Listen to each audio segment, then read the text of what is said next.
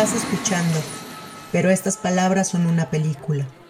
Una historia con un personaje principal polifacético. El Teatro Juan Luis de Alarcón, el Teatro Porfirio Díaz y el Cine Morelos, que en esencia son el mismo.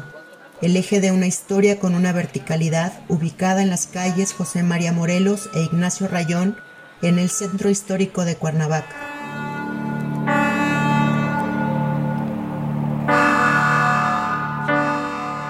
Diversas e inusitadas son las razones que trajeron a Cuernavaca múltiples viajeros durante el siglo XX.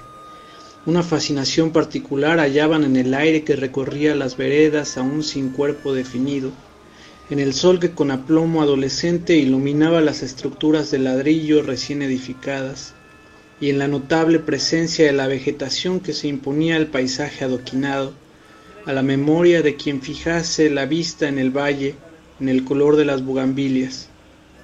Virtuoso será el lugar que encuentre quien lo bosqueje con palabras. Por ello, no resulta una hipérbole decir que la esencia de esta ciudad se mantiene viva por sus historias.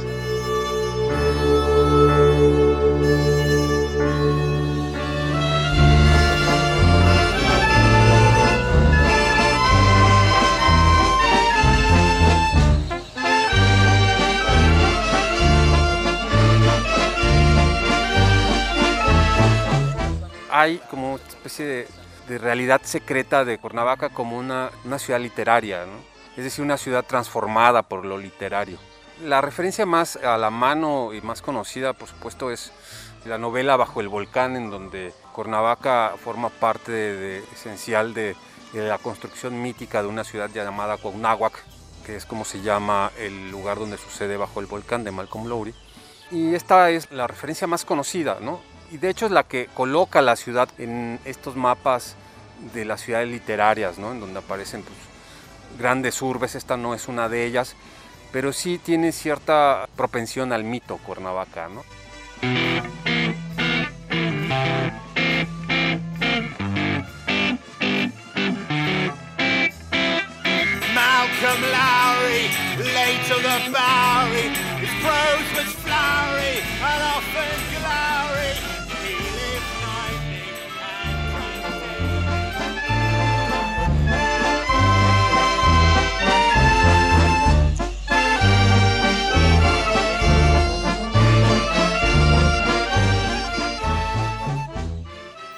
En la antigua capital de Cuauhnáhuac una vieja fortificación situada frente a un kiosco de hierro fundido, cuyos nombres legendarios vistieron el ropaje de variados y diversos signos del tiempo.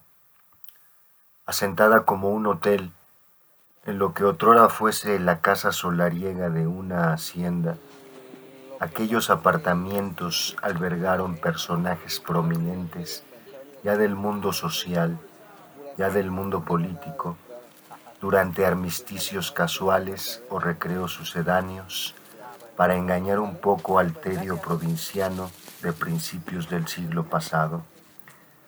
Lo mismo era Victoriano Huerta paladeando ciruelas que aún no se amargaban por ninguna derrota, o Francisco y Madero entristecido y suplicante por una cena que le elevara el ánimo, o bien Felipe Ángeles, presto a negociar con el temido bandolero de quien la ciudad apenas comenzaba a tener conocimiento, Emiliano Zapata.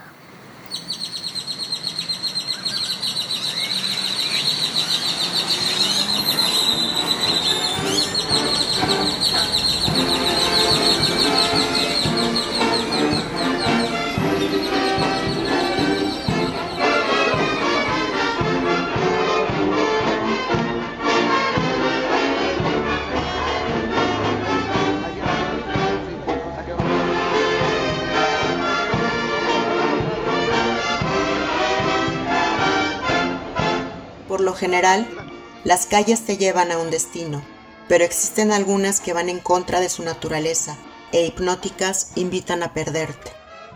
Bao que atrae bandidos por el seductor brillo de la riqueza acumulada.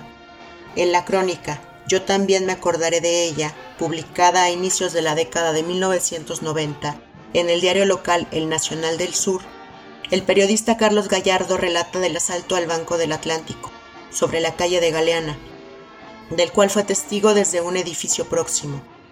Los ladrones en fuga asesinaron a su rehén en la plazuela del Zacate, donde su cuerpo, hecho un ovillo, y la sangre prófuga que horas antes alimentaba de primavera sus venas, dejó una huella en el sitio donde fue sacrificada la víctima, que ahora no es posible apreciar con la vista, y es más bien su recuerdo el que permite comprobar que ahí está indeleblemente impresa.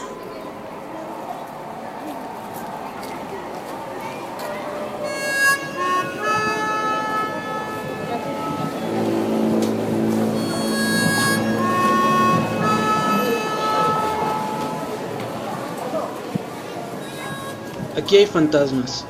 Surgen de los intersticios de piedras disímiles, esas grietas que son líneas de un mapa improvisado por la naturaleza. Sus voces nos cubren como enredaderas urbanas que abrazan una mole erguida. Espectros cuya figura nos acecha y al encontrarnos penetra nuestros sentidos. Indómitos yacen en esa región de Cuernavaca donde las brújulas enloquecen y pierden su norte magnético en los confines de una estructura de simetría notable que, en otra época, mantuvo arropado al poder señorial. Pero hoy solo es refugio de innumerables apariciones, y como una madre que se niega a soltar a sus crías muertas, se aferra a ellas. Si acaso nombrarlo evita que nuestra alma cumpla con una condena similar, desvelemos entonces al Palacio de Cortés.